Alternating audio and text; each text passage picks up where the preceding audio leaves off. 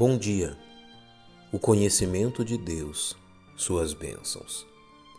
Encerramos hoje nossa breve jornada pelo conhecimento de Deus, conforme ele é apresentado nas Escrituras. No desejo que a revelação dos atributos do Senhor nos sirva de guia em meio a nosso viver.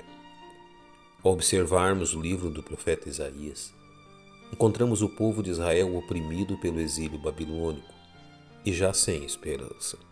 Deus envia Isaías a seu povo com uma mensagem específica: Consolai, consolai o meu povo, diz o vosso Deus.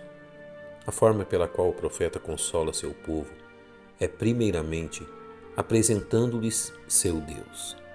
Tu, ó Sião, que anuncia boas novas, sobe a um monte alto. Tu, ó Jerusalém, que anuncia boas novas, levanta tua voz fortemente. Levanta, não temas. E dize às cidades de Judá: Eis aqui está o vosso Deus. O profeta então se lança a lhes falar a respeito da majestade de Deus aplicada à vida deles, demonstrando-lhes que não havia ninguém tão sábio e poderoso como o Senhor. Quem mediu na concha da sua mão as águas e tomou a medida dos céus aos palmos e recolheu numa medida o pó da terra e pesou os montes com peso e os outeiros em balanças? Quem guiou o Espírito do Senhor, ou como seu conselheiro ensinou? Com quem tomou ele conselho, que lhe desse entendimento, e lhe ensinasse o caminho do juízo, e lhe ensinasse conhecimento, e lhe mostrasse o caminho do entendimento? Isaías lhes demonstra que mesmo nosso planeta não pode ser comparado à imensidão de nosso Deus. Ele é o que está sentado sobre o círculo da terra, cujos moradores são para ele como gafanhotos. É ele o que estende os céus como cortina e os desenrola como tenda para neles habitar. Isaías procura também demonstrar-lhes que, por mais poderosos que fossem, os inimigos do povo de Deus não eram nada diante do Senhor. O que reduz a nada os príncipes e torna em coisa vã os juízes da terra.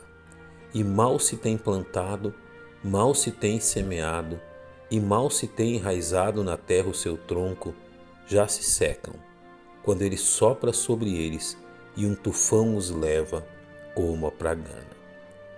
Ao observarmos a forma como o profeta encoraja o povo de Deus, simplesmente lhes apresentando os atributos do Senhor, nosso pensamento deve ser levado a alguns importantes questionamentos. Primeiro, por que tememos os homens, se nenhum deles pode ser comparado a Deus? Veja o questionamento apresentado por Isaías. A quem, pois, me farei semelhante para que eu lhe seja igual? Diz o Santo. A onipotência de Deus não pode ser comparada com nenhuma outra criatura. Igualmente, de onde nos vem o pensamento que este Deus tão grandioso nos abandona? Veja o que diz Isaías. Porque dizes, ó Jacó, e tu falas, ó Israel, o meu caminho está encoberto ao Senhor e o meu juízo passa desapercebido ao meu Deus? A onipresença de Deus nos cerca por todos os lados. Não há como fugir de Sua presença. Finalmente, porque duvidamos da capacidade de Deus em agir em nosso favor, veja o que diz o profeta não sabes, não ouviste que o eterno Deus, o Senhor, o Criador dos fins da terra, nem se cansa nem se fatiga? É insondável o seu entendimento. A onisciência de Deus nos garante seu cuidado sobre todas as questões que nos envolvem. Diante de tamanhas verdades, há somente uma forma de concluirmos essa jornada. Aquietai-vos e sabei que eu sou Deus que este tão grandioso Deus lhe abençoe.